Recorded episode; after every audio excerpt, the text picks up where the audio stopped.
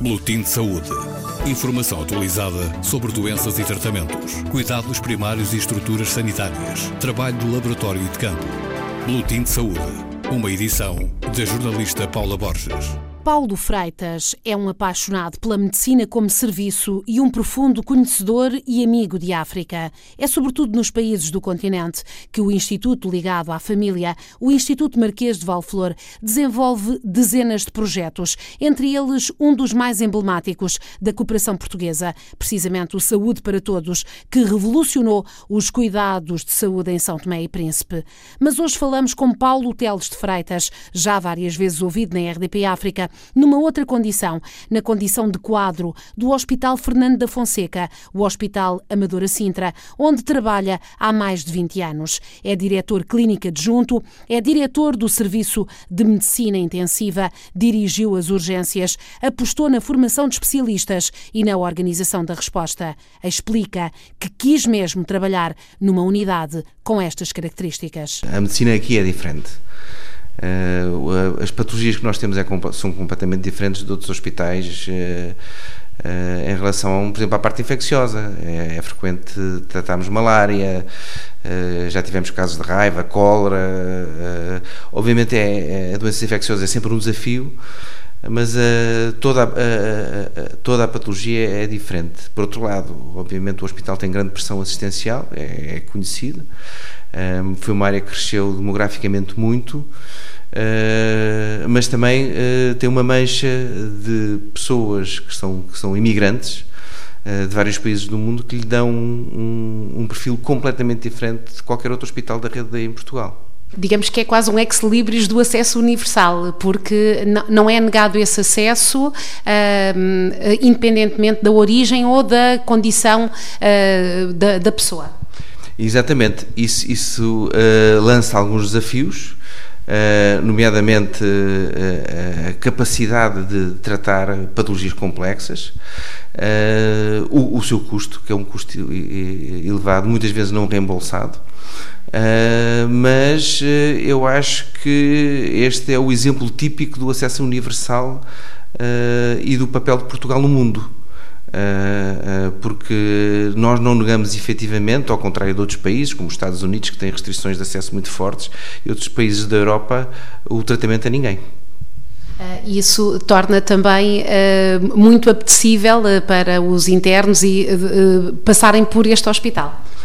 Eh, o hospital é sempre um dos primeiros a ser eh, escolhido uh, pelos internos exatamente por causa disso. Apesar deles saberem que este hospital tem uma pressão essencial muito grande e que trabalham muito, se calhar mais que outras instituições, uh, aquilo que eles aprendem também é único. Uh, e portanto aquilo que uma pessoa de qualquer especialidade, um gastroenterologista, um infecciologista vê uh, uh, aqui, o, conjunto de, daquilo de, de aprendizagem é, é, é muito rico.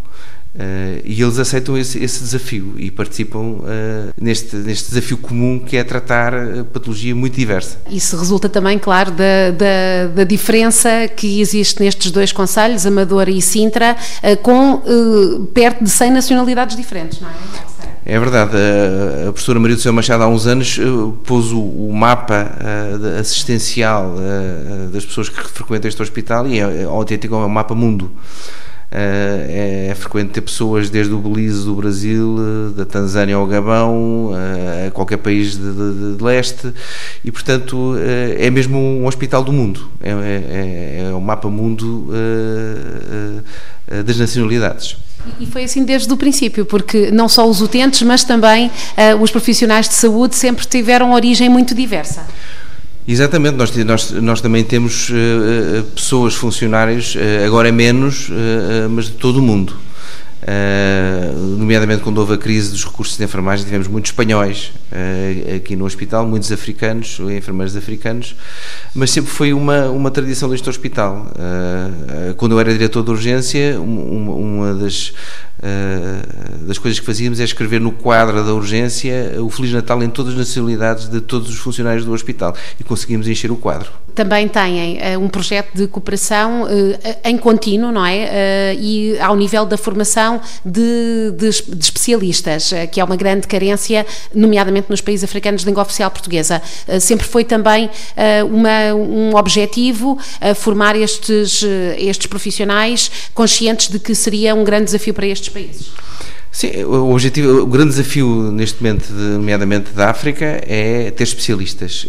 Neste momento já praticamente todos os países formam médicos, uh, tirando São Tomé e Príncipe, mas uh, o grande problema é a especialização.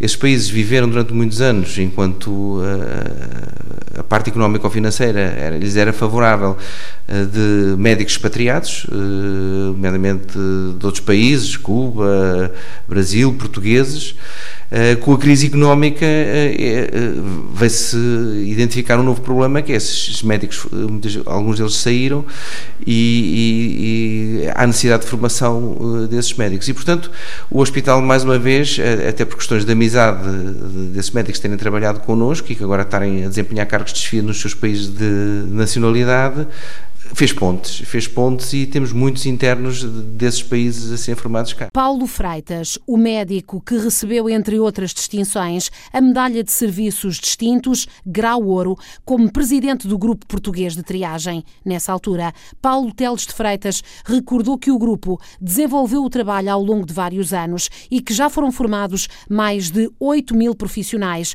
Produziu também este grupo trabalhos científicos relevantes. Para além disto, a eficácia eficácia da triagem com o protocolo de Manchester é testada todos os dias, de norte a sul do país, com ganhos evidentes para a prestação dos cuidados de saúde. Boletim de Saúde. Informação atualizada sobre doenças e tratamentos, cuidados primários e estruturas sanitárias, trabalho de laboratório e de campo. Boletim de Saúde. Uma edição da jornalista Paula Borges.